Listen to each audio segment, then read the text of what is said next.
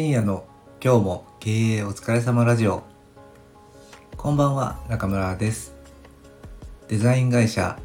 アプリコットデザインの代表をしています。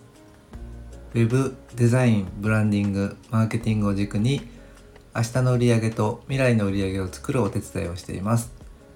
また自社ではカフェネイルサロントリミングサロンスクールの運営も行っています。このチャンネルは日々悩みながら奮闘している経営者の皆様に向け Web デザインブランディングマーケティングの視点から経営のヒントとなるようなお話をしています。深夜なのでゆるーく配信しています。ということでこんばんは中村です。土曜日ですが皆様いかがお過ごしでしょうか？まあ経営者の方はですね土日関係ないよっていう方も多いんじゃないかなっていうふうに思うんですけども、まあ、今日お仕事をされていた方も今日お休みだった方も一日経営お疲れ様でした。ということで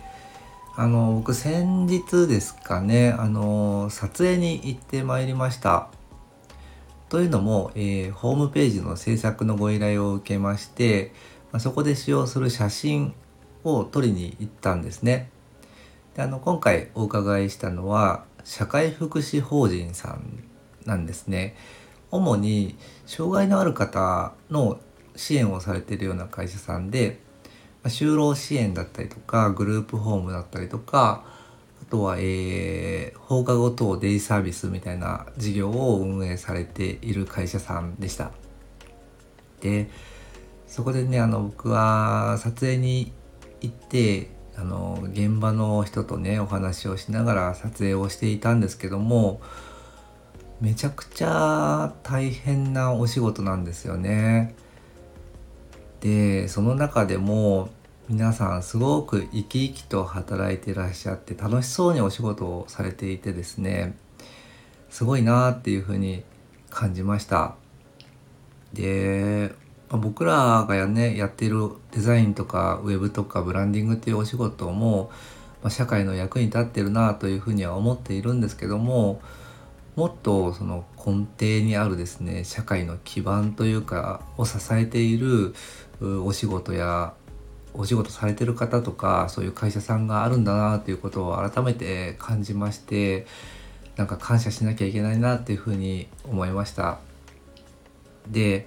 まあ、その会社さんがね、あのー、すごいお仕事的には大変なんですけどもなんで皆さんあんなになんだろう元気というかうん和気あいあいとお仕事されていらっしゃるのかなっていうふうに思った時に、まあ、その会社さんのですね理念とかあとはまあビジョンみたいなものがすごくうん、まあ、浸透しているというかそれに共感する人が多いんじゃないかなっていうふうに感じました。でそんな流れでね今日はあの理念やビジョンの大事さみたいなお話をしたいんですけどもやっぱりその理念とかビジョンとかって聞くとすごく形式ばっているというか堅苦しい印象があったりとかしてあの社長室の社長の机の後ろにこう筆で書かれたような理念みたいなものを想像してしまう人も少なくないんじゃないかなっていうふうに思います。で理念やビジョンってめちゃくちゃ大事ででそれがですね絵に描いた餅にならないようにしなければいけないと思うんですね。であのうちの会社の理念っていうのは、えー、幸せをデザインするっていう理念で、まあ、これをブランドビジョンとも呼んでいるんですけども、まあ、僕らがやっているお仕事っていうのはうん、まあ、デザインとかウェブとかを作ったりしているんですけども、まあ、その部分が本質ではないなというふうには思っています。で幸せをデザインするの言葉の意味なんですけども、まあ、幸せっていうと人それぞれ考え方価値観が違っていてですねうん幸せって形がないものじゃないですか。で抽象的でふわっとした言葉でもあったりするんですけども、まあ、僕らがですねその幸せっていう言葉の定義をしてましてでそれがですね豊かで彩りがあることなんですね。で幸せってすごく身近に本当は存在していて何気ないことでも本当は幸せだなって思うことってたくさんあると思うんですね。だけど、まあ、心が豊かでないと何気ないものも幸せに感じることができないと思うんですね。なので幸せを感じるためには豊かであることが必要であとはあの何かうんこの先にワクワクするような出来事が待ち構えていた方が皆さん楽しいじゃないですか。例えばうん月曜日とかでお仕事始めの日だと思うんですけど今週末に旅行に行くとなると週末の旅行が楽しみになってワクワクするじゃないですか。で僕らはですねそれを彩りって呼んでいるんですけどもその希望がある状態だと思うんですね。今日は大変だけどこれを乗り越えたらあれが待ってるみたいなそれって彩りだなっていうふうに思うんですね。なので僕らが考える幸せっていうのは豊かで彩りがあることなんですね。で、まあ、幸せをデザインするので次あのデザインの部分なんですけども、まあ、これはですねあの視覚的なデザインという意味ではなくてですね全体を設計する僕らは課題を設計する課題解決を設計するみたいな感じで定義しているんですね。なので幸せをデザインするっていう言葉はですね豊かさとか彩りを設計するっていう意味なんですね。であのー、僕がね思うことちょっとつらつらとお話ししたいんですけどなんか世界を見るとこう戦争が起こっていたりとか悲しい出来事が多かったりとかするじゃないですか。で一方日本の中も円安だったりとか物価高とか、まあ、あの悲しいニュースとかもたくさんあったりとかしてでね何十年も給料が上がらないみたいなことを言われているじゃないですか。で日本をね脱出する人もいるみたいな感じでニュースを目にするとですねなんか悲しいなって思うんですよ。で日本ってすごくいい国だと思いますし、まあ、過ごしやすい暮らしやすい国なんじゃないかなっていうふうに思うんですけどどんどんと価値が下がっているんじゃないかなって思っていてでなんかすごい悲しいなって思うんですよね。でまあねそう思ったところで僕らにはですね世界や日本を変える力なんか1ミリもないわけででただそこでなんか諦めてしまったら何も始まらないなというふうに思っていてじゃあ僕らにできることは何だろうなって考えた時にですね一人一人とか企業さんの価値を高めていくそれこそが、まあ、日本を元気にするって言ったらちょっと大げさかもしれないんですけどもあのもっといい国自信を持っていい国だよって言えるような環境になっていくんじゃないかなっていうふうに思うんですね。で価値を高めるって、まあ、僕らが普段やってるお仕事なんですよね。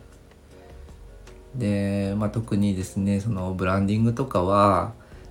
それまでその100円で売れて売れていたものを200円で売れるようになったら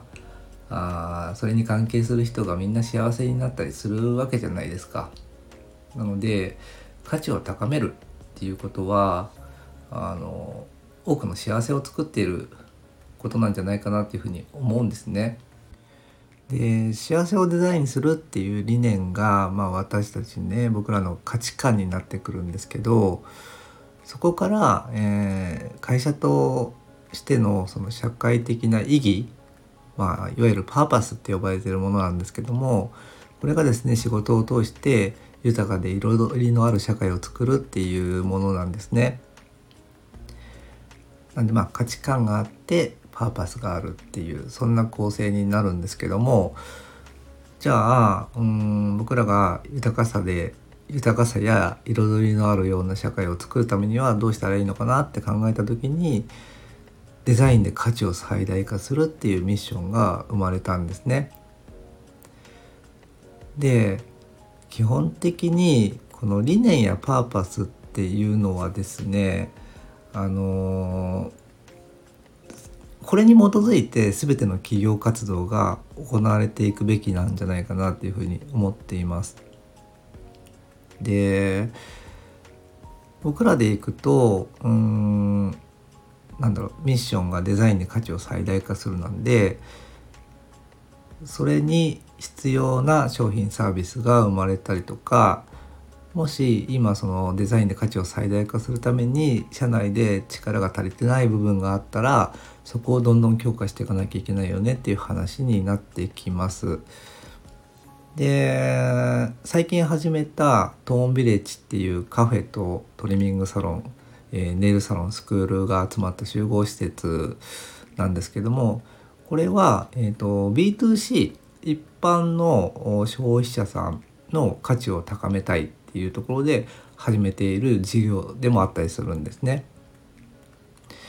なのでその理念やパーパスから各商品やサービスが生まれていくということなんですよね。でじゃないとですねあの、スタッフそこで働くスタッフの人もなんで急に社長はあんなこと言い出すんだろうなとか何か言ってることよく分かんないなっていうふうになりかねないと思うんですね。ただこの理念とか、えー、ミッションビジョンパーパスみたいなものがしっかりしていると、うん、ああれを目指すために僕らは今これをやんなきゃいけないんだなっていうふうに納得感が生まれてですねあの社長またあんなこと言ってるみたいなことを思うスタッフが、まあ、少なくなるんじゃないかなっていうふうに思うんですね。でさらには理念や、うん、そこから生まれたミッションビジョンパーパスみたいなものっていうのはそこで働くスタッフさんのやりがいにもつながっていくものだと僕は思っています。